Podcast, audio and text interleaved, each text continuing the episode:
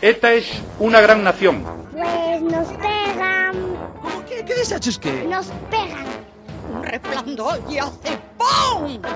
Digo, "Ay, ya está aquí la guerra. Venir a daros de hostias conmigo, hijos de puta. ¿Por qué haces eso? Eh, Es que en directo. eh. Somos sentimientos y tenemos seres humanos. Y los españoles, muy españoles y mucho españoles. Sí, sí, sí, sí. Que me quedo sin comer. Así que, Juan, ¿Qué hay? Somos Infiltrados Virtuales, un podcast de entretenimiento, una charla entre tres amigos, un espacio que no necesita de vuestras preguntas ni sugerencias. Aún con eso, Infiltrados Habituales en Twitter e Instagram. Bueno, ¿cómo estáis? Bien. Pero, ¿cuál va a Esto ser la está siendo- que vas a meter en el programa? Porque Esto está siendo-. Esto está Es siendo el día de la marmota. Está siendo regrabado para no tener que editar mucho porque no quiero editar mucho. Y así que vamos a comentar un poco lo, lo que comentamos antes. Que mi labor en el podcast se ciñe simplemente a escoger título, eh, escoger descripción del capítulo y elaborar el 70% de los guiones, más o menos.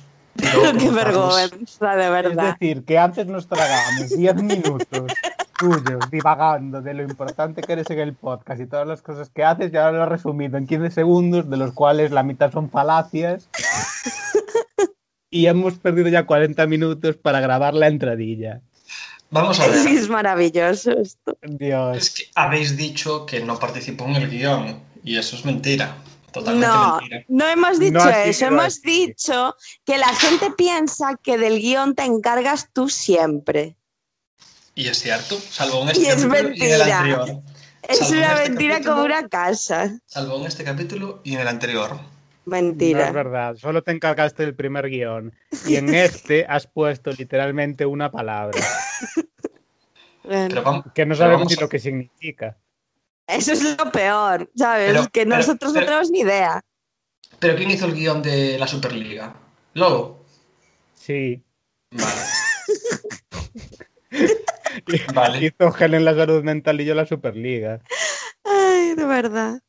¿Qué más temas hemos tocado aquí? Tocamos la libertad de expresión.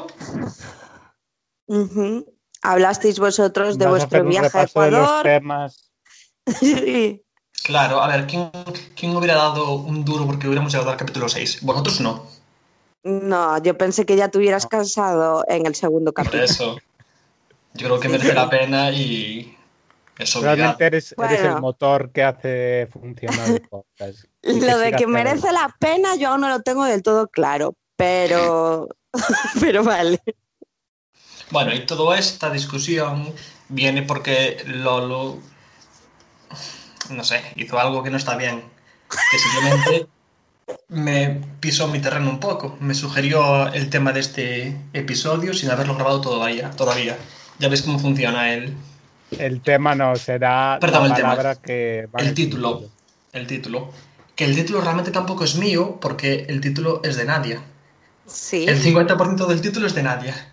En cada capítulo. Vale, bueno, ¿y qué tal entonces? ¿Cómo estáis hoy? Pues bien, aquí en casa viendo cómo llueve, ¿Cuánto lleváis despiertos?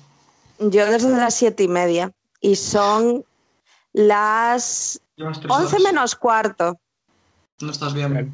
Señora, usted no duerme por las noches. Helen se quedó despierta toda la, toda la noche viendo, siguiendo el cohete. Ay, ojalá, pero es una pena que al final nos estrellara aquí. ¿Y al final qué Mm. pasó con el cohete? Cayó en el Índico. O sea, tú Sí, ya. ¿Tú no. ves la diferencia? O sea, ¿para qué me crean expectativas? Para nada. Pero cayó, en- cayó muy entero, o estaba ya muy deshecho. Mm, tanto no lo vi. Yo es que solo estuve viendo memes de gatitos esperando que cayera el cohete. Yo es que me desperté hace no mucho y entonces tampoco vi nada. Pero bueno. Yo lo que no entiendo es que, claro, ¿cómo no pueden calcular más o menos bien cómo, cómo va a caer con todas las movidas que calculan para el lanzamiento de los cohetes, para luego que ahora los cohetes aterrizan sobre, sobre barcos en movimiento? Pues no sé. No sé, Pues, como se les joder. descontroló, pues todas las trayectorias que, que hacen, no sé, el tema de, de- de calcular en qué año un, un meteorito, lo que sea, un asteroide, lo que sea, puede impactar contra la Tierra a años y años vista, y no pueden calcular eso, es una movida súper chunga. Yo, creía que, yo creo que tenía aún algo de, de control chino. ¿Tú creías de- que los chinos nos estaban metiendo el miedo en el cuerpo y De, "Os va a volver a tocar"? iba a caer en el Índico? Sí, yo soy anti-chino. Bien, otro pueblo con el que nos metemos en este podcast. De verdad. Eh, No, yo soy muy pro chino. Debajo de, de casa de mis padres hay un chino, o había. Esta es la versión capitalista de yo no soy anti-chino porque tengo un amigo chino. sí, Claro. está haciendo eso justamente. Madre mía, de verdad. ¿Os estáis dando cuenta de que estamos divagando muchísimo, no? Sí. No estamos ni Y divagando. es la creo. tercera vez que divagamos. Porque ya hemos divagado y no va a salir en el podcast. Y yo recuerdo que alguien quería grabar a las 10 de la mañana porque a las 12 y media jugaba el obra. Sí. Bueno, vale, que quede claro. Queda hora y media, ¿eh? Hora y cuarenta. Bueno, Ya os digo que esto no se va a alargar tanto porque después hay que recortar por ahí y es una locura. Así que intentemos que salga bien, ¿vale? sí, sí, sí, sí. Por favor. ¿Qué tal? ¿Habéis celebrado el, el estado de alarma? Pues bien, es decir, lo he celebrado. No, he hecho lo que venía haciendo, lo que vengo haciendo casi toda mi vida, que es entre poco y nada. Em, Joder. es verdad. Wow. Em, Helen hiriéndose a sí misma. Sí, sí. eh, me he pasado el fin de semana viendo series, comiendo palomitas y bebiendo cerveza. Y me parece un plan maravilloso. ¿Qué series? Pues me he visto eh, Shadow and Bone y eso, me la vi con, bueno, la vi, la fui comentando con unas amigas y seguramente si no hoy, mañana empezaré la de Casas. No sé cuál es. La de vale. Casas, Mario Casas. No Sí, la de Mario Casas. Casas. Yo veo más eh, rollo de casas, de estos de construcción, que series. Pues puedes recomendar eso Está también. plagada. Y aparte Eh. en fin de semana está a tope la tele con ello. Ayer me vi, me vi como una hora, como una hora del programa este de, de, subast- de subastas de, de casa de empeños, es terrible, está todo súper guionizado. Bueno, como todos, pero es que es, es, es muy Sí. bestia. Es muy bestia. Ese es el de Rick parece falso. Sí. Que, a- a ver, Genial. que yo no sé, a lo mejor el tío es un puto coco, pero siempre traen algo y el tío cuenta toda su historia, ¿sabes? Salvo cuando traen a un experto, él cuenta una pedazo de historia de, del objeto que traen acojonante. Y vamos, no sé. Pues porque se la preparará antes, ¿sabes? No hace lo que haces tú en los Oh, podcasts. por eso digo que se lo prepara. Joder. Wow, no vi venir este ataque tan gratuito. No, gratuito no fue. Lo mío tiene más mérito. Ay. ¿Qué tenéis para comer? Eh, pues yo voy a comer merluza con pisto de verduras. ¿Y tú? No sé, no Vale. tengo ni idea. ¿Pero cocinas? No, no, hoy no estoy de chacho. Hoy va a mesa puesta. Ah, claro, claro. Casa Padres, claro, claro. Vale, yo no lo sé todavía, la verdad. Cuando acabe la obra miraré. Bueno, y... Si el obra entonces- gana, comes, te das un capricho y si pierde, come- comes comida cocida. Si logra gana, me doy un capricho y como, y si pierde, ayuno. Madre mía. Ya hace como, como cosa de 3, 4 meses que no desayuno, que solo me tomo un café. Y ya comes directamente. Y como sobre la una y media, dos. Pero Pero lo- ¿Estás probando el ayuno intermitente? Era lo que te iba a preguntar. Eh, no, es porque me da pereza. Porque me da pereza porque en principio mi rutina es levantarme sobre las 8 de la mañana, hacer algo de deporte y salir a las 9, digo a las 10 menos cuarto o algo así para el trabajo. Tengo Haces el deporte en ayunas. Claro, con un café. Porque me da mucha pereza eh, tomar un café, lavarme los dientes y luego hacer deporte y luego desayunar algo y lavarme los dientes otra vez. Pero el café ¿Por lo tomas antes del deporte, después Claro. del O deporte después. o mientras Antes, haces antes. sentadillas. Antes del deporte. De todas formas, si no estoy equivocada, tampoco harías ayuno intermitente, porque si le echas leche al café, hasta donde tengo entendido, la leche corta el ayuno intermitente. Ah, Amigo. Amigo. puedes beber líquidos que no provengan de animales. Bueno, un No, batido no. tampoco podrías. De o sea, Claro, entiendo que simplemente es, es algo que no tiene calorías. claro, puedes tomar. Creo que si le echas, si no me equivoco, leche de coco, eso sí que, o sea, no te corta el ayuno. No sé. Creo, no, ¿eh? No soy No. ninguna experta. no- Por que favor, dime que hay unas reglas del ayuno intermitente y te dicen que Obviamente. puedes tomar y que no. Y si no Claro, lo hay, ¿por qué no lo? Y lo que, lo que hago a veces también es que en vez de tomarme un café normal de toda la vida, me hago un cold brew o algo así. ¿y qué carajo es eso? Eh, haces el café el día anterior y le dejas pasar unas 24 horas o unas 12 horas o algo así. Lo haces en frío y lo dejas en la nevera. Pero lo dejas en plan ya listo en la taza o lo tienes que dejar. Claro, Vale, yo dejo el agua con el café en contacto, esas Ujú. 12 horas, 24 horas, y luego el día siguiente simplemente lo hago realmente. ¿Y qué se supone que beneficios tiene así? ¿O por qué se toma así? Nada, simplemente porque es una forma de tomar el café frío y entiendo que, que como está ahí 12 o 24 horas como macerando, coge más, como más sabor y no, no, Mm, no coge tanta acidez. interesante. Pero después haces el café o, el- o bebes el agua chirri esa que estuvo con los granos de café.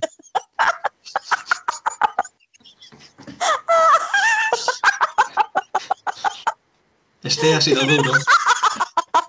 Es que no estoy entendiendo nada o bebes agua que ha estado macerándose con granos de café sin infusionar. A ver, yo como cafetero me está pareciendo una aberración en este momento. Directamente está infusionando, está, está, el agua está absorbiendo el sabor del café. Ya, pero no. Y De eso es otra lo que forma. tú desayunas. Sí. De verdad. A mí me dan eso para desayunar y la verdad es que no creo que pueda con el día. Pero ¿cuál es la diferencia para ti de hacer un café normal, hacerlo así? Hombre, que no es lo mismo que infusione porque hierve el agua que que lo tengas macerando como hace la gente con los tés fríos. Sí, claro, pero tienes que pensar que lo dejas macerando entre 12 y 24 horas, no es lo mismo que dejarlo 5 minutos. Bueno, me voy a comprar unos granos de café y lo voy a hacer. Y en el siguiente podcast hago una crítica basada en la experiencia sobre qué me ha parecido el agua chirri esta. Helen lleva tres cuartos de podcast riéndose directamente. Por lo menos el podcast vale para algo. Bueno, y ahora vamos a empezar con el primer tema. Nos ponemos serios, es un tema, un tema duro, ¿eh? Trascendental. Eh, vamos a hablar de los medios y la extrema derecha. Y como yo no he revisado nada realmente, solo he visto un poco, tampoco he seguido mucho la campaña, pues Lolo se pone ahí al mando. Vale. Qué solemne, ¿eh? Eh, Ya, sí, sí, ha sido un traspaso de poderes en toda regla. Sí. Mm, Bueno, realmente decidimos hablar de esto porque estuvimos hablando en el grupo de WhatsApp de estas cosas estas semanas. Sí. Un poco a raíz, sobre todo, del debate de la SER entre los candidatos a presidir la Comunidad de Madrid, salvo Ayuso, que solo fue un debate, en el que mm, Rocío Monasterio, la candidata de Vox, mm, le dijo a Pablo Iglesias que no se creía sus amenazas de muerte, que se las estaba inventando, y Pablo Iglesias dijo que se levantaba y que se piraba del debate. Y mientras Rocío Monasterio lo estuvo insultando a él, a la moderadora, a los demás candidatos, A todo lo que se movía. sí, a todo lo que se movía. Y al final también se fueron Gabilondo y, y Mónica García.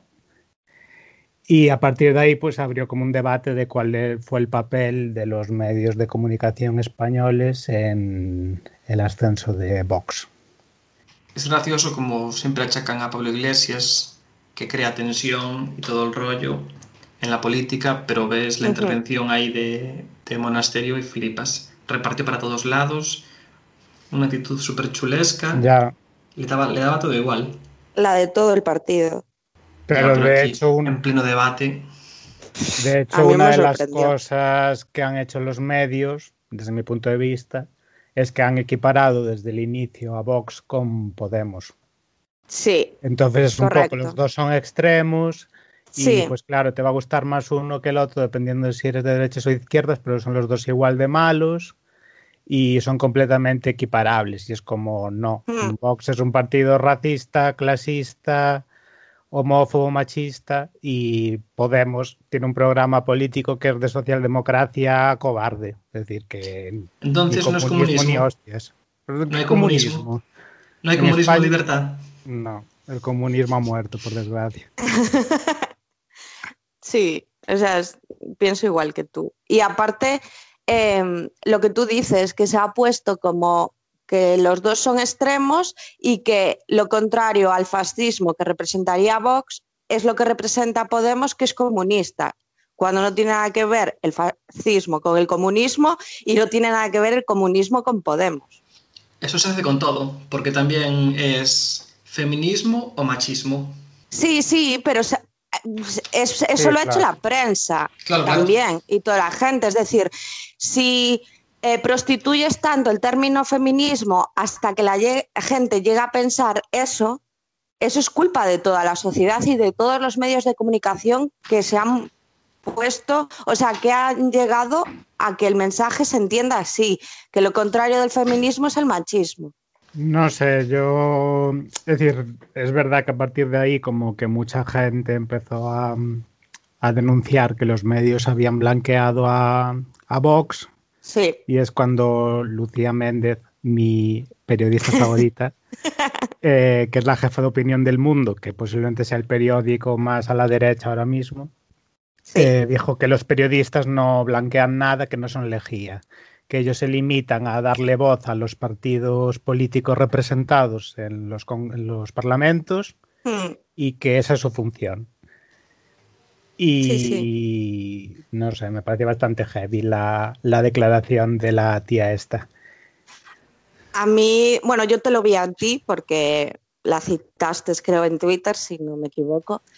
A mí me parece un despropósito. O sea, que no sean capaces, bueno, tampoco es que me sorprenda, pero de ser conscientes de lo que han hecho, de cómo se han comportado, de la mano ancha que se ha tenido por parte de los medios de comunicación, tanto en blanquear a Vox como darle hostias de manera abusiva a Pablo Iglesias. O sea, me parece, es que me parece que si no son conscientes de todo eso no vamos a ninguna parte. O sea, no va a cambiar nada, que tampoco es que yo tuviera esperanzas de, pero, pero no sé, a mí me parece muy, muy, muy heavy. O sea, yo recuerdo que esto ya viene desde hace mucho tiempo, pero los, o sea, los titulares en plan para no llamarles fascistas, ¿sabes? Usando eufemismos por todos los lados, eh, me recuerda muchísimo también cuando hay algún caso de violencia de género, violencia machista,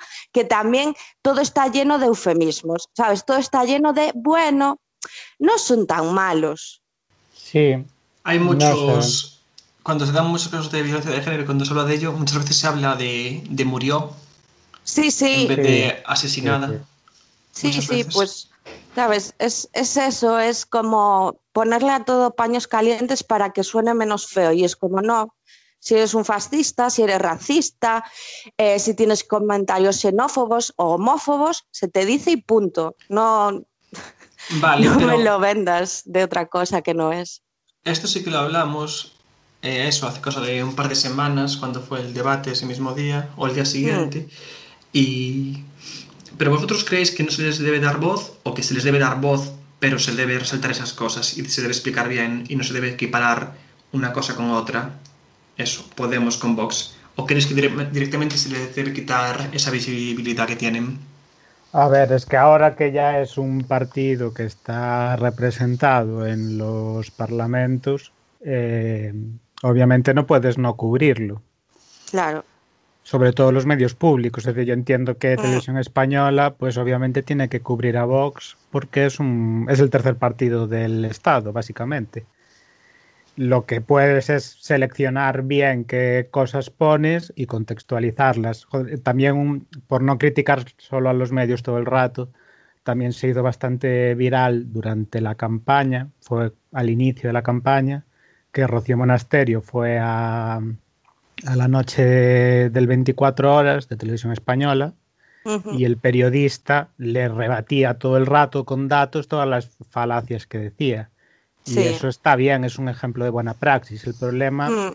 ya no el es problema, El problema es que de eso, de esa entrevista, se hacen clips y cada uno pone el clip que quieras. Hombre, pero eso con todo. Claro, claro, claro. pero Obviamente es inevitable. Pero la gente se informa a través de, Twitter, a través de vídeos, todas las redes sociales van así. Y yo vi clips y son terribles. Y, luego vi la, entrevista entera. Era, era un momento en el que ella le decía que, que Radio Televisión Española no le dio, no le dio eh, minutos. visibilidad a Vox. Sí. Y entonces el presentador le dijo, sí, sí, lo hemos hecho, eh, podemos enseñarle el vídeo ahora en un minuto, donde lo ve y se lo enseña y demuestra que Vox tuvo incluso más segundos que Podemos. Mm. Y ella dice, em, vale, vale, vale, pues sí, venga, lo habéis hecho, pero no, ¿sabes? La pillan ahí, pero como si nada. Al final el discurso que queda es que, que, que RTV no, que ahí no aparece Vox, porque en los clips que se ven por Twitter eh, nada, no aparece nada, simplemente aparece eso, lo que, lo que dice Monasterio, no aparece como el ah, presentador. Ya, pero es que eso es incontrolable. También en la campaña eh, montaron un vídeo de la entrevista a Ayuso que hizo la del programa de la 1 de las mañanas, mm. en el que daba a entender con su pregunta, no, no era Ayuso, perdón, era Mónica García, como que lo mm. montaron de forma que como que ella decía, pero entonces ¿por qué la gente vota Ayuso? En plan, si es tan mala. Y obviamente no lo decía así, lo decía en el contexto de que Mónica García decía eso y ella le preguntaba en plan de si me estás contando esto, entonces ¿por qué justificas que la voten? Mm. Y ya empezaron a denunciar a Mónica García, digo a Mónica García, a la presentadora, y decir que iban contra Ayuso, que la televisión de Sánchez, que no sé qué. Y lo peor es que ni siquiera fueron tuiteros mm, de la derecha, los propios medios, El Mundo, que es el medio de Lucía Méndez, que va de digna por la vida, puso la noticia en plan de la presentadora de televisión española y la propia Lucía Méndez después salió diciendo, no, si yo estaba en el plató y obviamente esto no fue así. Y es como, señora, su periódico es el principal medio que lo han dado publicando. Claro, y aparte tú publicas ese titular, ¿sabes? De esa forma y la gente se va a quedar con eso, no se va a quedar con la explicación posterior partiendo ya de que la gente se va a quedar con lo que le conviene a cada uno. Eso es así. Y eso que ahora, ahora te da una posibilidad de rectificar y de que gente lo vea, pero eh, cuando, cuando pasa en periódicos en papel, que al mm. final hacen una rectificación al cabo de días o semanas y no la hacen en portada, no la hacen en nada, lo hacen en una, una, columna y un cachito pequeño que no lo va a leer ni Dios, y menos días después o semanas después. Ya, no, y, solo rectifican si hay una sentencia judicial. Claro, claro, claro. Algo que los obligue. Por ejemplo, en, yo, yo recuerdo que, en, no sé si fue en Sálvame, en algún programa de estos, les mm. obligaron a rectificar, pero claro, lo hacen ahí, en directo, no sé si escogen un momento que no tenga tanta audiencia o algo, pero sigue siendo en pleno directo, es como si fuera en portada en los programas de televisión, porque lo tienes que volver a hacer en el medio, ¿sabes? En que hiciste la equivocación. Entonces, claro, si es un programa en directo, pues lo tienes que hacer. Normalmente, por los pocos que he visto, lo suelen hacer o al principio o al, o al final del programa. Pero mm. claro, quieras o no, no, no es lo mismo que tú te pases días hablando sobre un tema que al final sea mentira a que después tú leas públicamente que la, has metido la pata, pero aún así llega mucho más a, pues eso, a lo que hacen en prensa.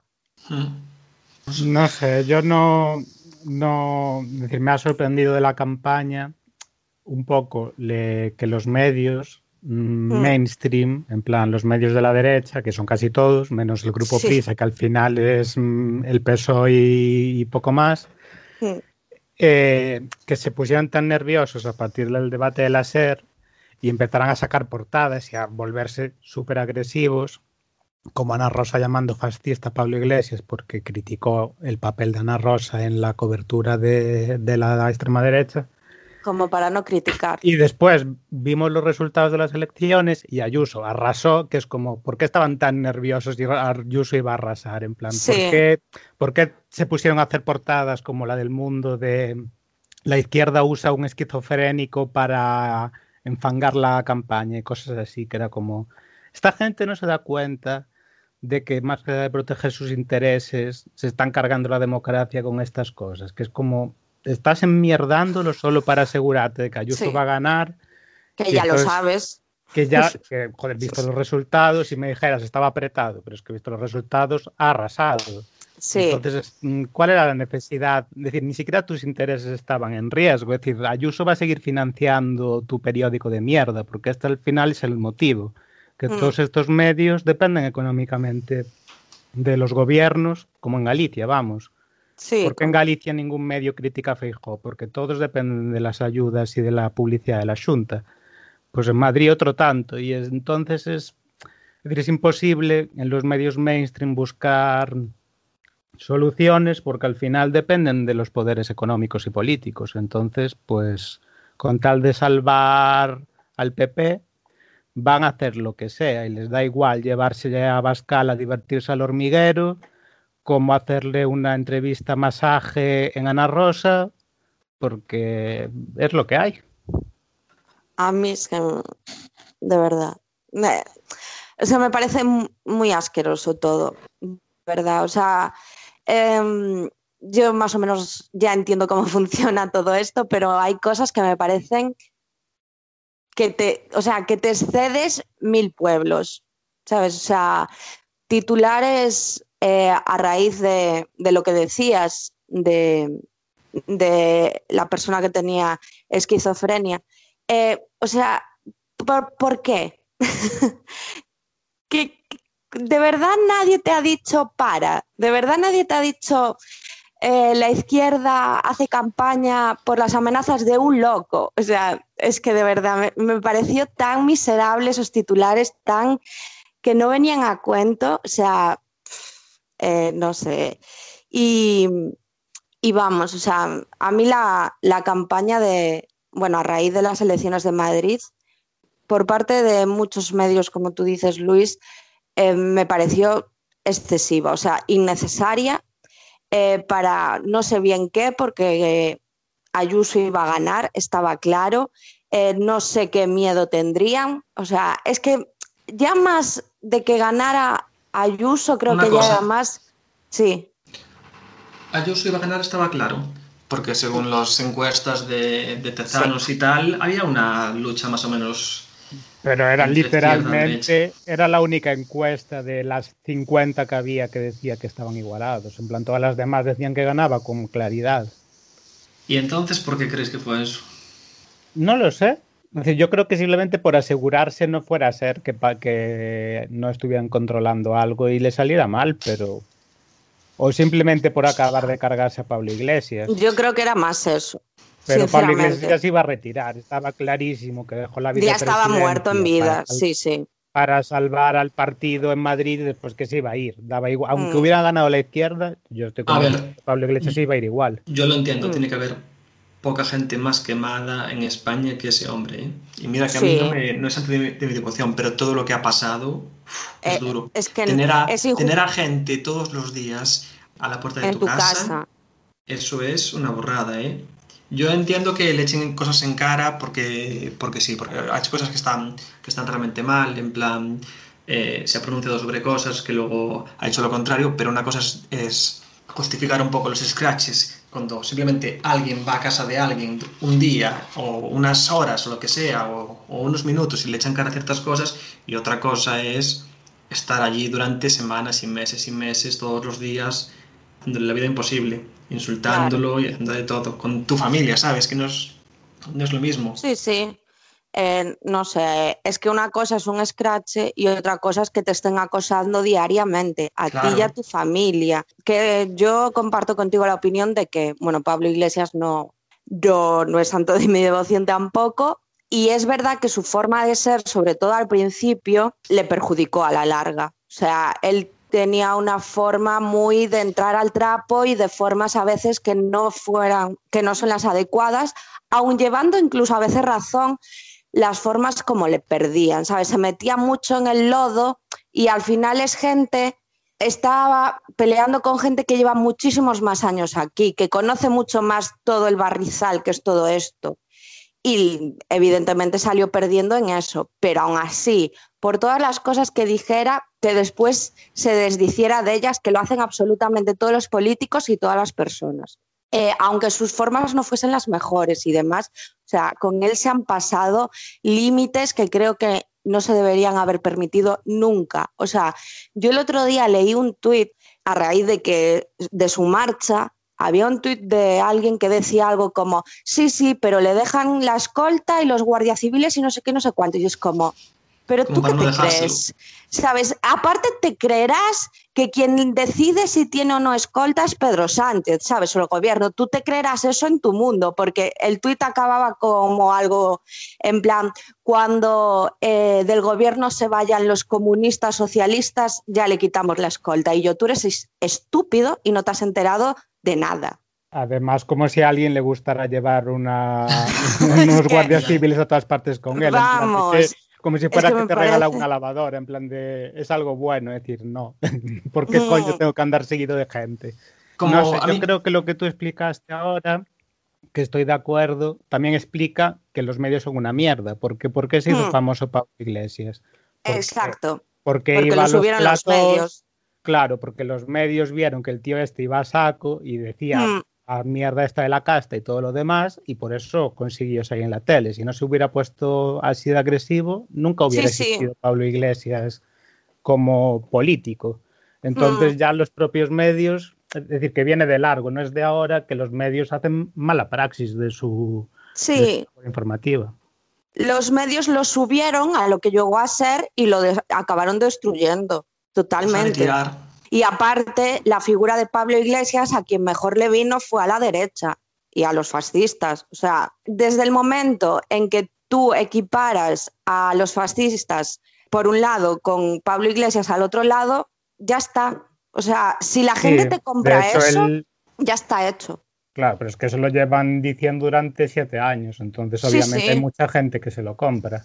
Sí, o sea, yo el otro día vi unas declaraciones del candidato, bueno, el otro día, cuando fueron las elecciones, del, del candidato de, Ciudadanos, que venía a decir algo como, ¿quién soy yo para criticar o negar el discurso de Vox por muy repugnante que sea? Y claro, yo lo leía y es como, es que os han engañado, o sea, os habéis querido sentir idiotas y que os manejen y la habréis, habéis comprado el discurso de que la libertad de expresión lo justifica todo y que da igual lo que digan por la boca porque es libertad de expresión. No, eso no es libertad de expresión. Es que, es que me, me llevan los demonios por dentro con esas cosas. ¿Cómo que no eres nadie para decirle a otro que su que su mensaje es racista, xenófobo, eh, de todo. ¿Cómo que no eres nadie? ¿Cómo puedes permitir que eso se dé por válido?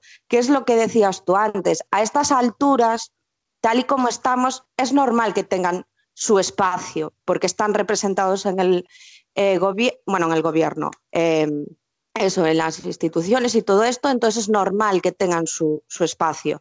Pero el problema es cómo se ha llegado a esto. Yo Y creo que el es- pro- Sí, sí. No, y es que durante muchísimo tiempo a nadie le ha importado que se haya empezado a calar ese mensaje, todo era blanqueamiento, todo estaba bien, no pasaba nada, la gente tiene derecho a expresarse. Es decir, la gente tiene derecho a expresarse. ¿Me lo estás diciendo en serio? O Yo sea, creo que es que sí. me... Ah, entonces, yo, creo que, yo creo que tienen derecho a expresarse, pero hay que decir, si dicen algo, eh, yo qué sé, algo racista o lo que sea, tienen derecho a decirlo, pero tú tienes derecho a decir que eso es racista, simplemente. Tenían que haberlo dicho y ya está. Yo creo que es lo que no se hizo. tienen derecho a decir lo que quieran, pero entonces tú como periodista o lo que sea, tienes derecho a decir que eso es una opinión racista, xenófoba o lo que sea. Y tienes que hacerlo. Y eso no se hizo, y es el problema. Pero aparte es que, es decir, antes de que entraran en el Parlamento de Andalucía, que fue el primer sitio donde lograron representación, es que esa campaña y los meses antes estuvieron cubri- cubriendo a Vox como si fuera un partido con 30 diputados en Andalucía cuando tenía cero. Y de hecho Es hay que- análisis ya de la cobertura mediática y estaba, estaba mucho más representado en las teles que Unidas Podemos, que Ciudadanos y al nivel del PSOE y el PP. Y no tenía ningún diputado. Es que es acojonante. Yo recuerdo hace años que había mítines que, los que, que se veían a, a, a Bascal hablando frente a 15 personas. Y mira ahora. Pero es que lo Bueno. construyeron todos los medios, en plan... Sí, sí, sí, Sí. sí, sí. Y entonces ahora, cuando ven cosas que, ¿sabes? es decir, hay los de derechas radicales que a esos están a tope, en plan Eduardo Mm. Inda, pues le se la sopla. Pero estos que van como de dignos, como la Lucía Méndez, pues ahora ven cosas y dicen, ay no, esto está mal, pero tampoco tu medio va a cambiar de, de Sí, punto de vista, es decir, va a seguir dándoles, aupándolos hasta que les deje de ser útiles, cosa que puede pasar en breves, porque como están reunificando al PP, pues en cualquier momento Vox empieza a estorbarles y se lo Y cargan. harán como hicieron con Pablo Iglesias. Pero a lo mejor Vox después ya no es tan fácil de cargarse, porque si la gente Es que ese es el problema. discurso o el PP lo abraza totalmente, que tampoco va a pasar, porque entonces perdería la gente de derechas decente, Mm. Entonces creo que al final el monstruo se les va a descontrolar. Y Sí. después será cuando se lamenten, pero es que habrán hecho ellos eso. La gente equipara el tema de, por ejemplo, de los carteles de los Menax, de los Menax, de los Menas, de los Menas y los abuelos que hizo Vox, eh, con, por ejemplo, Pablo Iglesias diciendo hace años que se, que se quedaría toda la vida en Vallecas y que tras tener dos o tres hijos y decidir irse con su mujer a una casa en Madrid, a una casa que no es un piso, de medio millón Mm. de euros, que me parece algo que, que está bien, quiero decir que quiero decir, me parece un precio razonable, no se compra un chalet de un millón de euros, tú en cualquier sitio de, de España, un pisito, no te baja de 150.000 euros, salvo que sea un pueblo, y dos personas que cobran un dinero importante, no sé, tienen esa capacidad, ¿por qué no van a comprarse un piso de medio millón de euros? Simplemente porque hace años Pero aparte, dijo que viviría siempre en Vallecas. No sé, no es ninguna locura. Y equiparar eso con lo Pero otro. aparte de cuántos políticos conocemos dónde viven y cuánto valen sus casas. Exacto. Ya. ¿Cuánto vale el chale de Abascal? Es decir, es que no lo sabemos. Es Pero que ¿por de qué, sabe- Pablo- por qué sabemos lo de Pablo Iglesias? Mm. Porque la, la han perseguido mm, por activa y por pasiva. Y las causas judiciales, otro tanto. Mm. ¿Cuántas causas judiciales le han abierto a Podemos? Y han salido cero adelante. Y los medios cubren que les abren las causas, que después se imputan a no sé quién, no sé qué, no sé cuánto, todo en portada. Y una vez que se desestima toda la cosa, lo meten en medio del periódico, del telediario, mm, 20 segundos y andando. Sí, sí, total. O sea, el mensaje que querían que calara ya caló. Lo demás no importa. Yo creo que es el político español que más ha recibido con diferencia, la verdad. Sí, sí, sin duda. Sí, sí, sí, claro. Pero Hablan de. Ayuso, que recibe, que recibe, pero es que yo creo que ni ¿Qué va? nada, nada. Va, Pero Pero, es sí- que es Es aparte que una, no- una cosa, una cosa es recibir hostias en política y otra es en tu vida privada y de esta manera, es acoso. Pero es que ya ni siquiera es solo eso, es decir, Ayuso puede recibir comentarios en Twitter de gente, o sea, pero en los medios de comunicación, o sea, a mí que me lo digan dónde, porque yo no he visto absolutamente nada, es decir, el machaque ya no es solo de gente que te está acosando en tu casa, es gente que te está acosando a nivel político desde los medios de comunicación día sí día también, o sea, todo Claro, es que- continuamente. Es que a Ayuso se le reprocha desde los medios de comunicación, desde algunos, sus, sus políticas, sus medidas, pero no Claro. sus decisiones privadas. Exacto. Es que No normal que se las cuestionen. No olvidemos la portada del mundo durante lo peor de la pandemia con Ayuso vestida de negro poniendo Negro. caras de tristeza, de mater dolorosa. Es que es vergonzoso si lo piensas. Es decir, eh, eso es una provocación, aunque no salga hablando. O sea, aunque no, ¿sabes? Aunque no diga nada, esa portada es para verla y querer pegarle con la revista en la cabeza. Decirle, señora, ¿qué coño hace de su vida? Pero bueno, yo, yo no, ahí no estoy tan. Quiero decir, simplemente yo creo que es, que es una mala decisión y un fallo del- de comunicación de quien se encargue de eso, pero yo no creo que, ¿sabes? Que ¿De tenga, ningún, que tenga ninguna mala intención, simplemente es una cagada. Yo a eso no le doy mucha más No, importancia, la yo no, verdad. no decía de Ayuso, eh, de Ayuso es una jugada inteligente. Claro. Pero del medio, del mundo haciendo esa propaganda barata de Ah, bueno, eso sí. Ayuso. Claro, yo criticaba al mundo, no criticaba a Ayuso. Sí, Ayuso, como mártir ahí. Ayuso, si hay algo que no se le puede criticar, es que a nivel de propaganda es la mejor que hay en España, incluso mejor que Feijó. Con lo cual, mm, yo ahí mis respetos. El, el Es- Miguel Ángel Rodríguez, que es el que mueve los hilos, que ya Sí. mueve los hilos con Aznar, es un crack, un borracho. Es una máquina. Sí. Pero aparte ¿Quién lo, quién tuvieron lo la diría? suerte. eh? ¿Quién lo diría? Ya. Pero aparte Ayuso pero... Sí, sí, eh, cuenta con la suerte de que, de que el resto también le ha hecho la campaña súper sencilla. O sea, ella no ha tenido que hacer tampoco demasiado. Porque ¿Pero qué ha hecho? No ha hecho nada, ha hecho. en lo de libertad y al meterse Y en el está. marco de que yo defiendo la libertad, Sí. todos los demás no la defienden. Y obviamente, ¿qué vas a votar? Pues votas libertad, que es lo que votaban los madrileños. Es que aparte votas eso porque tampoco hay, o sea, a mi modo de ver, eh, hay mucha gente que se queda sin alternativa. Porque el señor Gabilondo, pues es como tener también a un muerto viviente. Helen, ese chiste ahora mismo no. Ya No, salió, Ya ya, salió del hospital. está bien. Vale. Yo ¿O no lo escuchaste decir que su corazón había sufrido igual que Madrid, pero ahora que estaba más latiendo con más fuerza para seguir adelante? Yo voy a echar mucho menos a Gabilondo. Primero nos quitaron a Rajoy, A Rajoy. nos quitan a Gabilondo. Y qué será lo próximo. Ya no nos pueden quitar nada más. A veces es como, pues has Es que- dejado un poco todo no. vendido. No, no quedan políticos ya con una trayectoria realmente larga, porque ¿quién está ahí? Pablo Iglesias se fue y tiene una trayectoria de que ocho años, nada. Mm. Abascal, quiero decir, en primera línea. Abascal en primera línea lleva muy poco tiempo. Casado lleva muy poco tiempo en primera línea. Eh, Sánchez que lleva 10 años. Bueno, pero tanto Abascal como Casado como Sánchez son de profesión políticos Ya, políticos. En plan, no Sí. tienen, no tienen Sí. ningún oficio ni beneficio. Siempre han estado Abascal y Casado en el PP y Sánchez en el PSOE. Mm. En primera línea sí llevan poco, claro. Pero es que la política española de la última década es un delirio constante. Hace tres meses decían que el PP iba a desaparecer por haber hecho el ridículo en las elecciones de Cataluña. Sí, Ahora ya están diciendo que Ayuso va a ser presidenta del gobierno y, y, sabes, ya han pasado tres meses, no ha pasado nada realmente.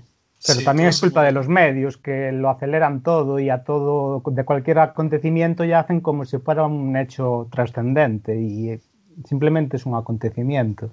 No sé, ella lo ha hecho muy bien, la verdad.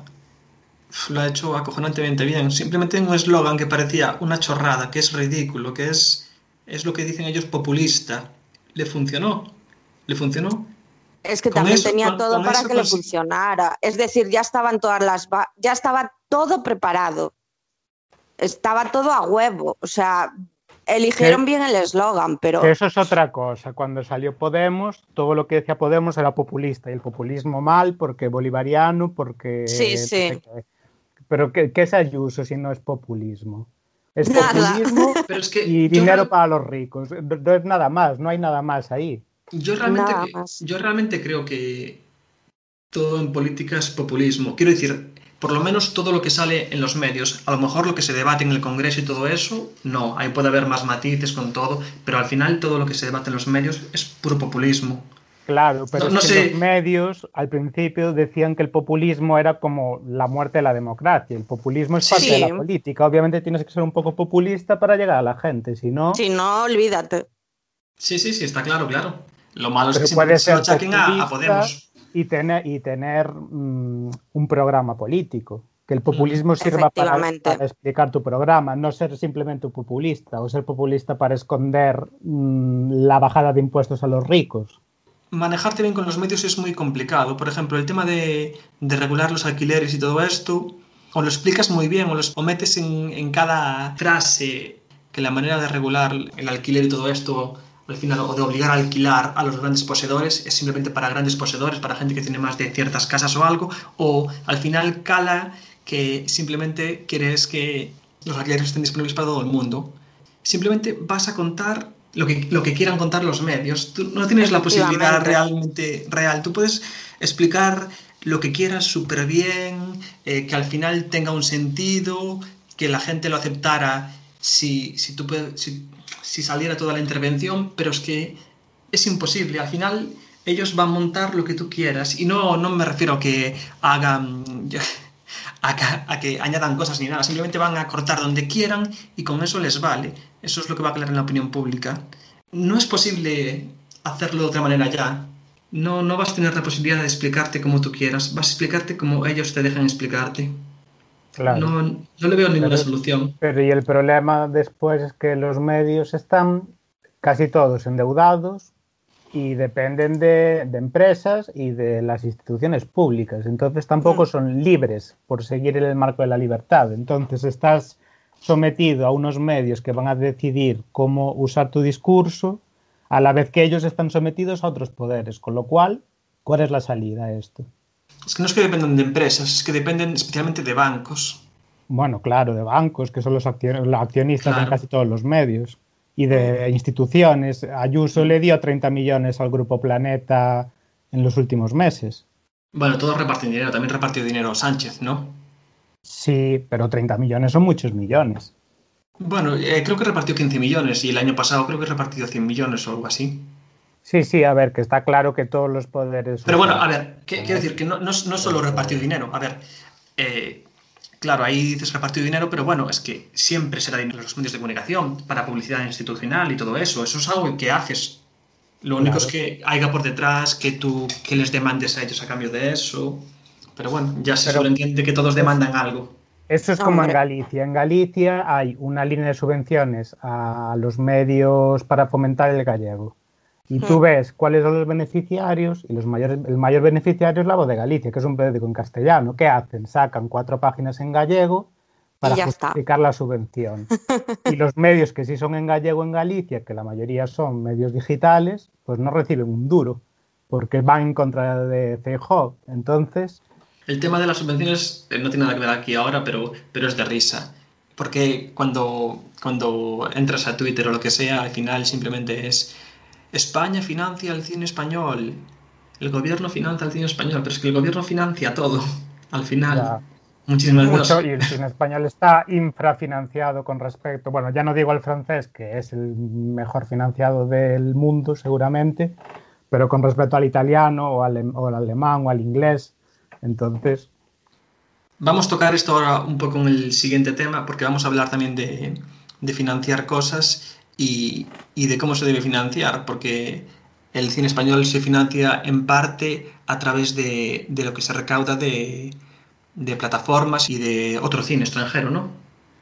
bueno, es decir, que las teles y las plataformas están obligadas a invertir en cine Una español parte. un porcentaje, sí, una cuota. Mm. Mm. Bueno, eh, no sé qué más quieres contar de este, de este tema. No, nada más. Podemos pasar al siguiente. Y ahora vamos a hablar de, del siguiente tema del día. Lolo, explícate, o explícalo. El siguiente tema del día es las autopistas y, y implantar peajes en todas las vías rápidas, en autopistas y autovías. Que surgió la polémica porque España mandó el plan de recuperación a la Unión Europea y dentro de ese plan se pone la hipótesis de poner peajes en todas las autovías a partir de 2024, creo que era. Que es una demanda de, de Europa, ¿no? Una exigencia, ¿o no lo es? No, es como mm, una de las reformas que promete el gobierno de cara a que nos den la pasta europea, en plan de para financiar las autovías, porque estamos gastando mucha pasta en mantenerlas, pues estudiar eh, lo del peaje. Pero de todas formas es como una idea muy vaga dentro del plan de recuperación y está incluso más bien enfocada a que paguen los transportistas, porque España es uno de los pocos países de Europa en los que los transportistas no pagan por usar las autopistas y de hecho es el de los países de Europa que menos tráfico de, de mercancías tiene por vía, vía tren. Porque como no se pagan la mayoría de autovías, pues los transportistas van en camión en lugar de, de la red ferroviaria, que aparte la red ferroviaria española es una mierda con respecto al resto de Europa. Entonces, a partir de ahí, pues los medios ya hicieron una gran polémica del tema. Hubo patronales de las concesionarias de autopistas que se sacaron de la chorra la cifra de los cuatro céntimos por kilómetro, Mm. Pero que no está en el plan del gobierno, es una cifra que dieron ellos.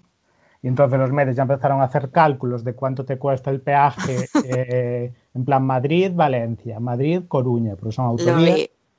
Y me hizo gracia porque mucha gente ponía la comparativa con Ferrol Vigo, que es la AP9, y Sí. sigue siendo la AP9 mucho más cara que, Que el ir, resto. de, ir de Madrid a Valencia, que son el triple de kilómetros. Mm.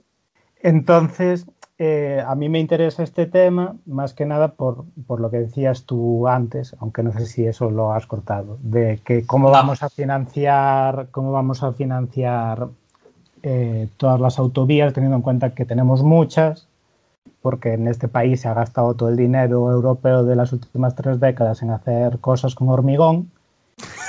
Y, y entonces, claro, son carísimas de, de mantener. Con lo cual hay que pensar cómo se van a financiar y a la vez mm, está el motivo ecológico de que así se fomenta que no se usen las autovías, que se contamina más y usa transporte público. Pero el problema es que más allá de Madrid y Barcelona y a lo mejor alguna otra región de España, el transporte público es una mierda. Desde luego en Galicia solo te puedes mover en transporte público de forma decente entre Coruña y Vigo. Sí. Del interior, olvídate. Y ya no hablemos de pequeños pueblos. Claro, en No, una aldea inviable. tienes Mm. que ir por carretera. Sí, sí. Sí, claro, ahí nada. Coche o, o nada, no hay otra opción. A ver, yo escuché también, supongo que no hay nada claro toda- todavía ni decidido, que también hablan de carreteras.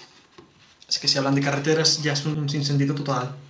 No, yo no creo que las carreteras normales mm, vayan a poner Es peajes. que sería una locura, aparte de toda la infraestructura que requiere, ¿sabes? Porque tú en una autopista al final te sales en unos sitios, pero en las carreteras convencionales, eso es- No sé cómo, No, no. cómo se podría hacer. Yo también creo que nada. Eso, eso no va a pasar.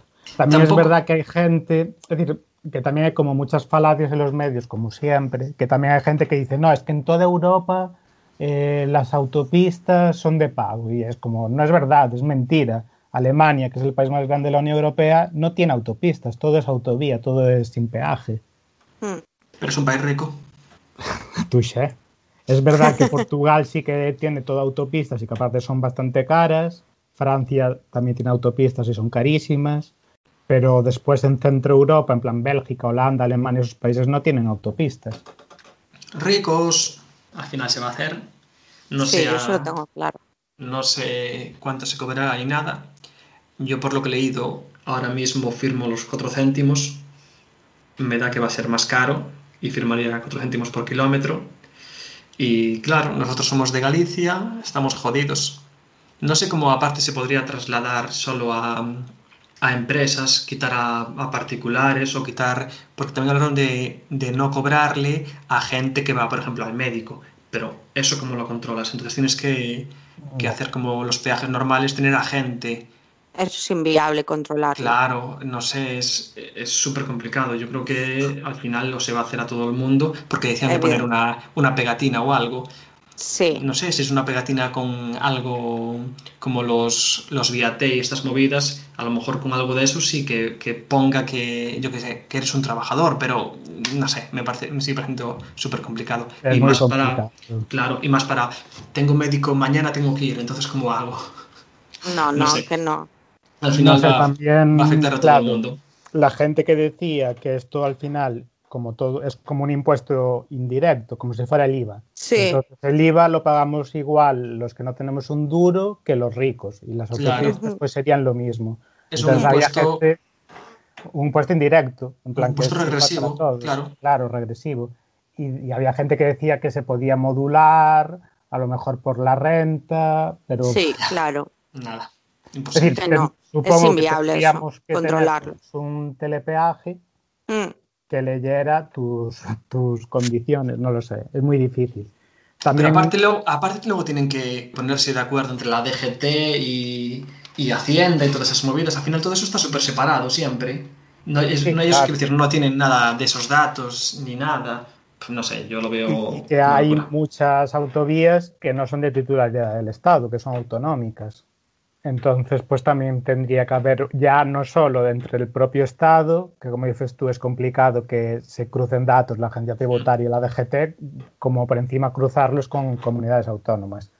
No sé, después también había eso, lo que decías tú, de que, de que a la gente que lo use para trabajar, pues mm, hacerle una rebaja o la mitad de precio, no sé. No sé, es muy complicado. ¿eh? Hay, por ejemplo, aquí cuando quieres ir de Vigo a Pontevedra, tienes la opción de si tienes vía T, simplemente lo que te hacen es que te cobran el viaje de ida, te regalan el de vuelta si es dentro de 24 horas o algo así. Pero claro, eso es algo para todo el mundo. Pero cuando tienes que empezar a dividir entre personas, no te va a ser posible. Así que por eso, yo eso, todo eso ya lo descartaría. Simplemente que, Claro, que por renta, que por que porque No. tengas médico, que porque sea trabajo, todo eso, yo creo que me parece que, que nada, que se lanza así, pero no, no va a ser posible. Así que básicamente vamos a pagar todos y lo que tú decías, que aquí no tenemos otra opción que ir en coche, así que va a tocar pagar. Dicen que pueden eh, implantarlo en 2024, porque normal, Sí. o más tarde porque va a ser complicado, pero es que para 2024 no van a, a suplir la falta de transporte público ni nada. ¿Qué va? Así eso no va a que- es inviable. No, no nos van a dar otra opción que simplemente No. pagar.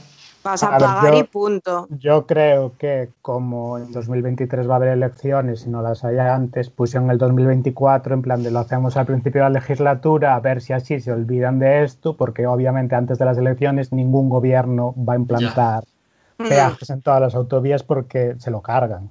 mm, No, o sea, a mí sí. me parece interesante. Yo leí muchas críticas desde Galicia, porque casi toda la gente que lo defendía, mm, apoyándose en el tema ecológico, era en Madrid. Y es como, vale, pero es que en Madrid tienes. Madrid no es España. tienes- claro, Madrid no es España, tienes metrobús, cercanías, es decir, es que tienes muchísimos medios de transporte, no necesitas el coche, pero es que en Claro. Galicia es imposible ir de una de un pueblo a otro, de una vila a otra, si no es en coche.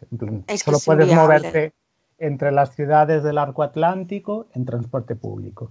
Con lo cual, Yo vi otro punto también que me parece interesante, que es que aunque puedas hacerlo en transporte público y coger el coche, contaminar y todo eso, vale, Hmm. pero es que hay veces en que coger el coche te ahorra al cabo del día una hora o una hora y media. claro. Tiempo. Mm, Claro, no solo que tengas simplemente la posibilidad de coger el transporte público, es que a veces tienes la posibilidad de cogerlo, pero pierdes media hora o una hora cada día. sí, sí, así yo entonces lo te compensa. en eso, porque al final en, en Madrid tienes frecuencias. En plan, si tú quieres ir de Móstoles a Madrid, pues vas, no sé en qué se va, pero en cercanías o en autobús o lo que sea. Pero vamos, que hay frecuencias todo el rato. Pero en Galicia no hay frecuencias. Solo hay frecuencias como mucho entre las ciudades y sus pueblos grandes de alrededor. En plan de si en Vigo quieres ir a Redondela o a Porriño o en Santiago a Bertamiráns o a Milladoiro. Entonces ahí tienes frecuencia de autobús y puedes no coger el coche.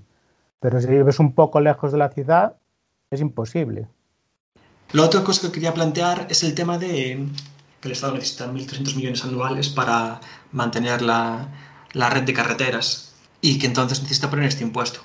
Que vale, si hay que mantenerlo, pues es algo que, es obligatorio mantenerlo, pero es que ese dinero ya se, ya se recauda.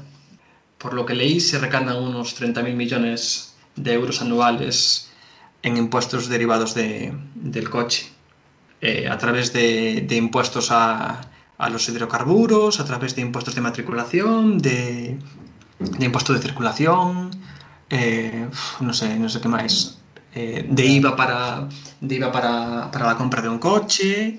mm. Al final eso va directamente a eso. Bueno, pero es que uno de los principales argumentos falaces en favor de esto es eh, lo que dijo el director de la DGT, de que le- así le una anciana que no usa nunca una autovía está pagando por una autovía, entonces que así pues va a pagar quien lo use. Claro. Que después la, una de estas diputadas más fascistas de Vox, de las más radicales, la Sí, Rocío Mer, de Mar. dijo que el Ministerio de Igualdad que lo pague quien lo use. Entonces, que Porque no se ha enterado de en nada. esa lógica, eh, las, no sé, las subvenciones o ayudas a empresas que las paguen los empresarios, que son las que las usan. Sí, decir, sí, vamos no a llegar a eso. Ya, ya ni siquiera entrando en sanidad y educación, que creo que es algo que todos podemos ponernos de acuerdo de que lo podemos sacar del debate, pero es que todo el Estado en sí mismo se basa en recaudar impuestos para financiar cosas.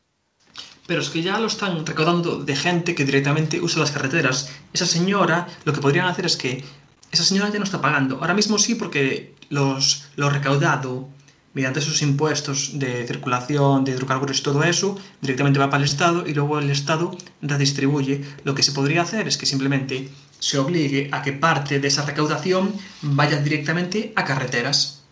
Sí, pero el problema, por ejemplo, del impuesto de circulación es que es municipal, en plan, eso no va para, va para Claro. las Vale, carreteras del vale. municipio, como mucho. Vale, sí, sí, sí, sí, pero bueno, el impuesto de circulación al final no es, no es tanto. Ya simplemente con el impuesto de hidrocarburos, que creo que era unos 15.000 o 18.000 millones, te da para pagar eso.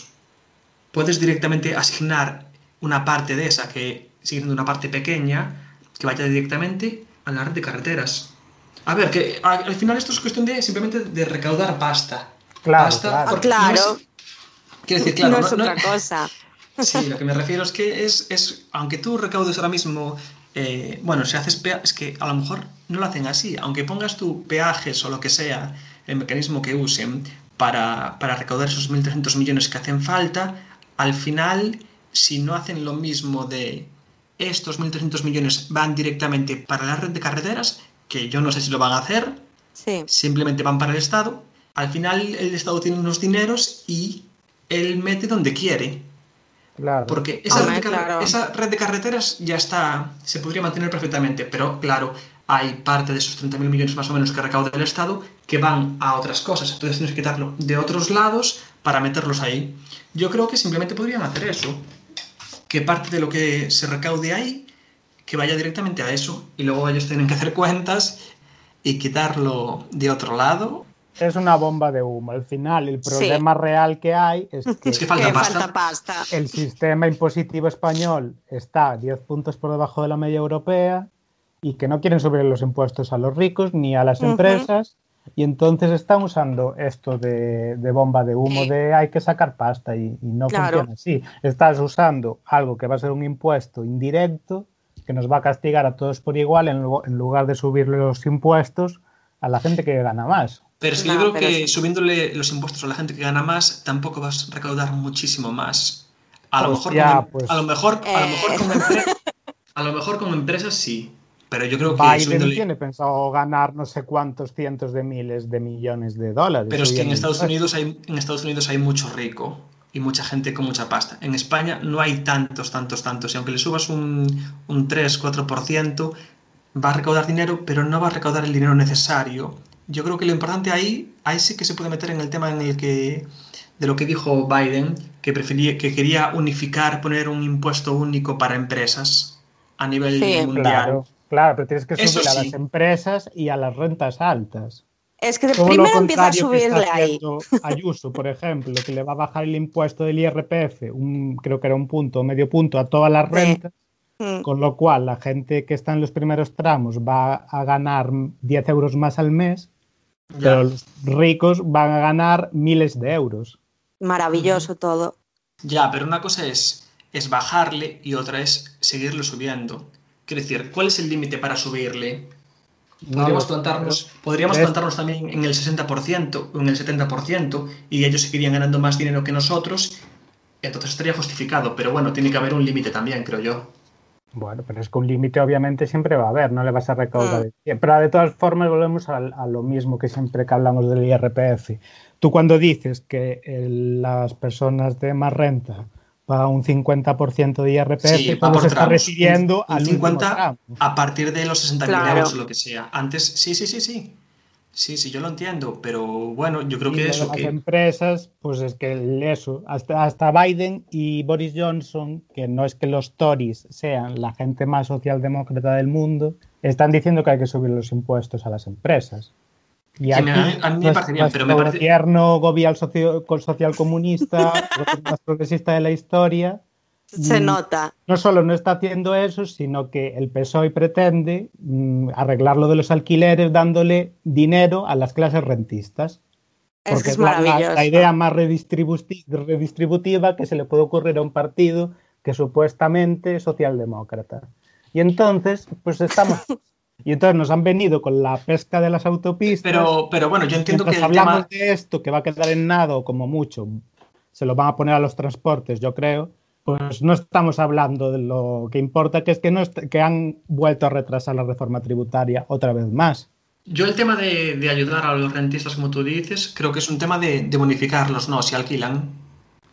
Es, un, es que les va a deducir aún más. Claro. A los rentistas ya les deducen la declaración del IRPF a alquilar, pues aumentarlo aún más. Ya, ya, pero bueno, si al final no consigues lo, lo que pretendían de, de obligar a alquilar ni nada, al final es una forma de fomentar que, que alquilen. A Ah, ver, sí. claro, no es la mejor opción, pero, pero cuando hay un problema tan bestia, pues a lo mejor es una Claro. opción. Yo no Pero sé, es- no. Pero no, claro, puede- que los alquileres arreglar- sean abusivos no tiene nada que ver.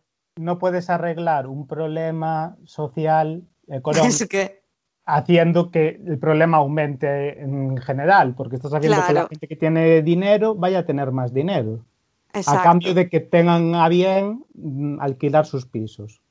Ya, bueno, yo creo que no hay ninguna medida que. No hay ninguna manera que funcione al 100%. Me parece otra posibilidad esa. Que a lo mejor no funciona, puede ser, pero. No sé, yo entendí, entendería que fuera una medida que propusiera el PP, pero no entiendo que un partido socialdemócrata proponga medidas que son claramente no redistributivas, como lo de las autopistas, otro tanto.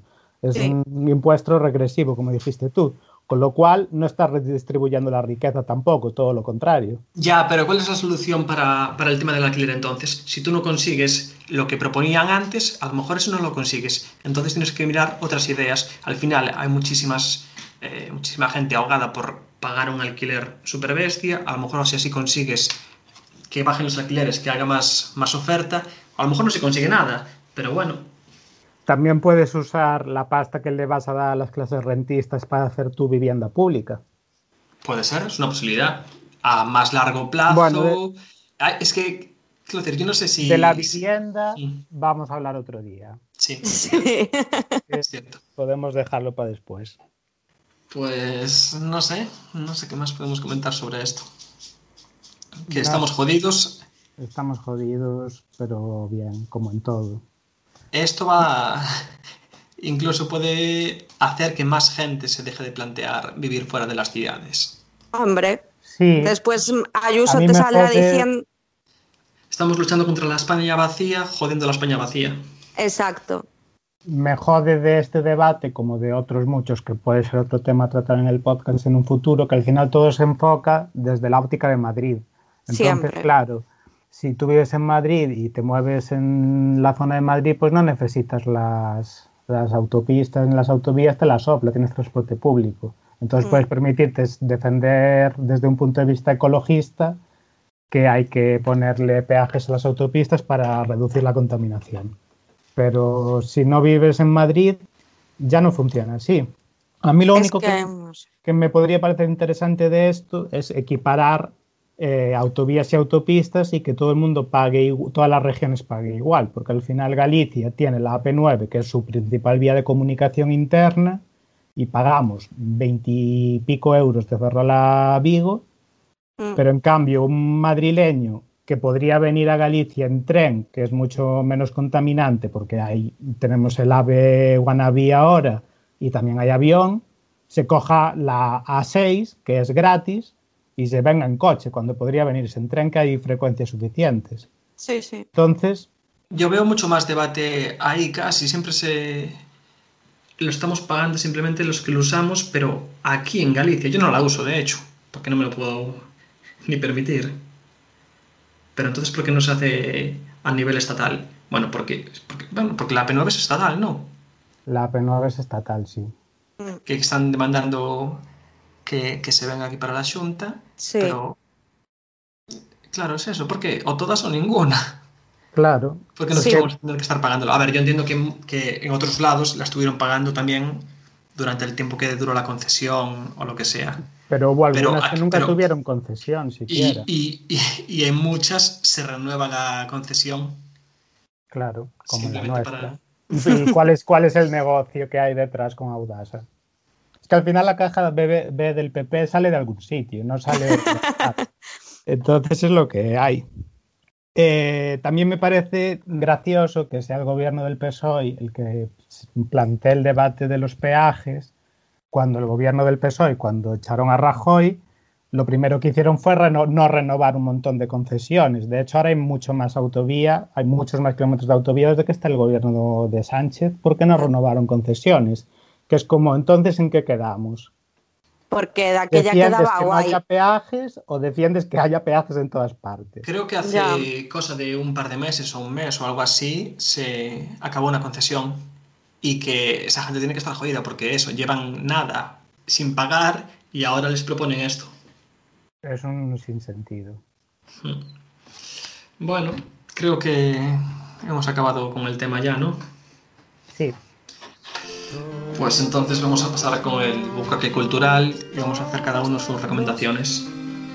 ¿Quién quiere empezar? Pues yo misma. Pues nada, yo como siempre voy a recomendar música.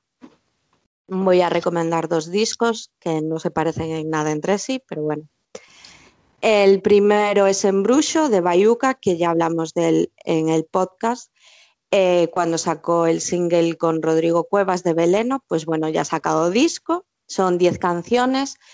Em, el sonido sigue siendo electrónico folclore. Es verdad que este disco tira más al folclore que a lo electrónico comparado con su disco anterior Solpor.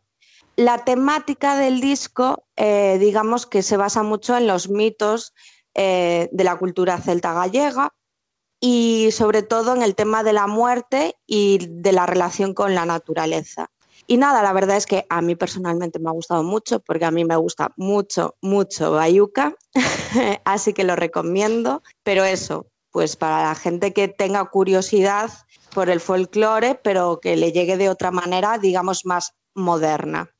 Y en este disco, a diferencia del primero, en el primero Bayuca usa mucho los samples, en este solo aparecen en la última canción, pero tiene mucha más importancia eh, la percusión en este disco y eso, que me parece muy buen trabajo. Y después el otro disco que voy a recomendar es de Stifles, de Royal Blood. Es su tercer álbum, si no me equivoco.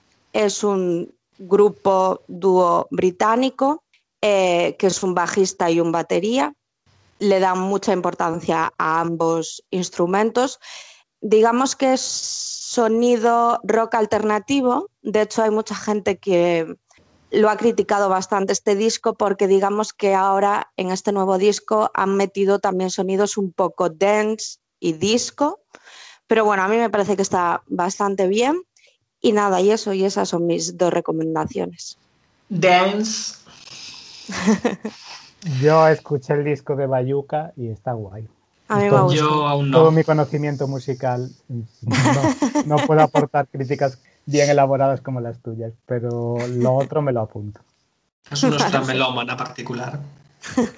Voy a recomendar un libro, bueno, más bien una trilogía. Es la trilogía de Domingo Villar, que es un autor gallego. Escribe novela negra, o bueno, novela de, de detectives o detectivesca o lo que sea. Porque no es novela negra, no tiene ese ambiente así, ese ambiente así opresivo, ni, ni un prota así en la mierda, ni nada de eso. Bueno, son como thrillers, ¿no? Sí, Sí, recomiendo especialmente el último libro. A ver, es una trilogía. Yo creo que pueden leerse sin leer los anteriores. El primero Ujú. se llama Hoyos de Auga y está bien, pero tampoco es ninguna maravilla. El Mm. segundo, A Praia dos Afogados, que hicieron una peli. Sí, es Sí. como el más famoso, ¿no? Sí, mejora bastante, pero tampoco es. No llega al nivel de este último. Este me ha parecido genial. Se llama Último Barco. Sigues al detective Leo Caldas eh, a través de, de la búsqueda de un asesino aquí en, en Vigo. los tres se ambientan en Vigo y eso le, le da un plus para mí ahora, ya que no conozco mucho la ciudad, así que ayuda un poco. Y Abel Caballero aprueba este mensaje. son 700 páginas de libro y han volado, la verdad. Me ha encantado. Tiene una pequeña relación así entre, entre los tres libros y no es un... Lo único que no me acaba de convencer es que no es como un personaje así muy, muy memorable, muy especial. Más bien es un detective normal, mundano, no tiene así grandes problemas y a lo mejor ahí le podía rascar un poco más, pero nada, me ha, me ha encantado ese último libro, la verdad. Bueno, Así pero que lo recomiendo. guay. En plan, Sí. que Sí, sea claro, no es- policía normal, no. Claro, no es lo de una- Sí, siempre. no, nada mítico. es como una investigación como muy minuciosa. Es, son 700 páginas que al final son, no sé, 5 días de investigación o, o algo así, creo. Joder. Así que te lo va contando todo bastante bien. Y eso, me ha Ah. encantado. El problema, yo creo que ha tenido bastante éxito y va a seguir, va a seguir Va a seguir. con la serie. Pero le ha llevado 10 años escribir el último libro. ¿Y cuántos años tiene? No, no, no, por ahí no, no es un... No es un George R. R. Martin. No, pero, pero bueno, son 10 años y espero que es- lo tome Que se dé brío. un poco más de prisa, sí, porque 10 años para el cuarto o así. Creo que fueron el primero, el, bueno, del primero al segundo fueron 3 años, pero es que ahora Vamos, que no Y es una más- trilogía, sino que es como una serie que pretende sí, que claro, es una va a seguir. Intento- Como si fuera el detective Carballo de Montalbán. Sí, sí, Bueno, hay, hay muchos casos más. hay muchos, sí, por eso. Dije ese porque tengo el libro delante, pero Así que lo recomiendo. En gallego, si podéis. Muy bien. bueno, para los lectores, los lectores, los oyentes Bueno. no gallegos, seguro que está traducido al castellano. Por lo menos Sí, a claro. Trallados Afogados, Claro, seguro. claro, claro, claro, no, están los tres, están los tres. Y pues Helen puede mencionar también a Leo. Qué vergüenza, de verdad.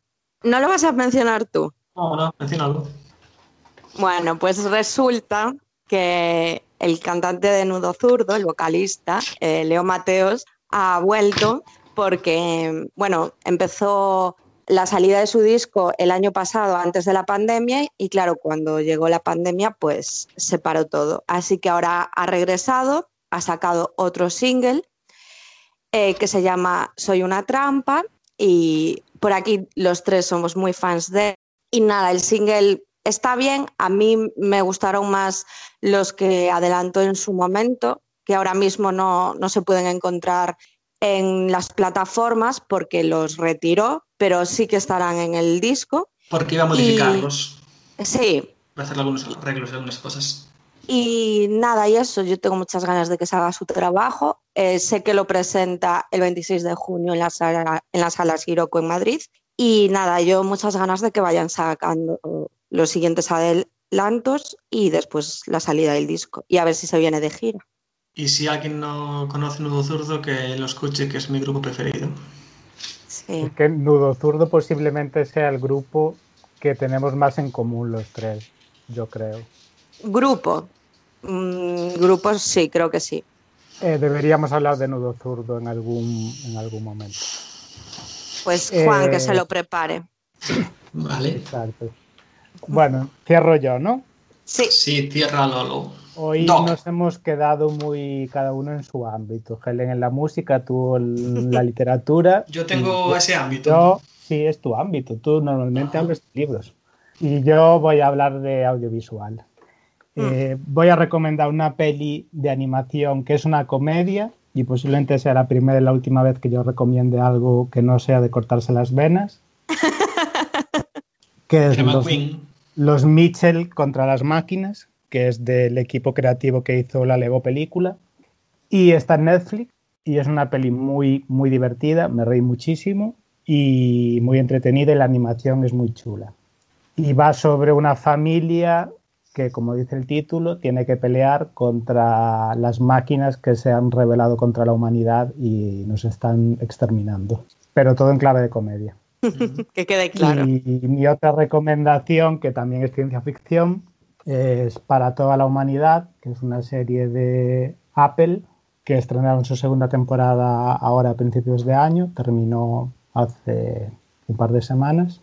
Y el punto de partida de la serie es que los soviéticos llegaron a la Luna antes que los americanos, entonces eh, empieza una escalada de conquista espacial mucho más bestia de la que vivimos en la realidad, es decir, que es una ucronía, y sigues pues a un grupo de, de astronautas y sus familias de Estados Unidos en, en todo el proceso y ves cómo la historia se va desarrollando de una forma distinta a como sucedió en nuestro universo. Entonces está guay ver los cambios que van introduciendo en la historia y ver un poco eso, la escalada de la carrera por el espacio. Y si eres un friki de la ciencia ficción y de las aventuras espaciales, pues mm, te va a flipar porque aparte está muy bien hecha y es muy guay. Le va a gustar a Marcos ambas recomendaciones, creo, entonces. Sí, yo creo que sí. Mm. Y bueno, creo que poco más. Eh, podemos comentar que tenemos algún tema más o menos apuntado para tratar, como comentamos el tema de, de la vivienda. Tenemos varios amigos que están enfrascados en eso ahora mismo, así que sería cuestión de llamar a alguno que nos, que nos aporte algo, porque nosotros tres estamos muy, muy, muy lejos de tener una vivienda eh, en propiedad. Y Bueno, es que luego... podemos hablar un día de la vivienda en propiedad y otro día de la vivienda en alquiler. La vivienda nos da para un montón de, de cosas. Yo sobre el Pues alquiler sí. tengo un máster hecho. Y luego también tenemos ya un par de infiltrados que pueden venirse a, a comentar algún tema más. Tenemos ya confirmados dos para tratar Sí. dos temas. Uno que no sé cómo va a salir, pero Va a me salir da miedo, bien. me da miedo en general ese tema. Eh, cómo abordarlo y poco más.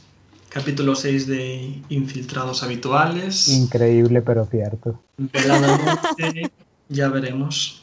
Muy bien. Así que nada, saludos. Saludos. Hasta luego.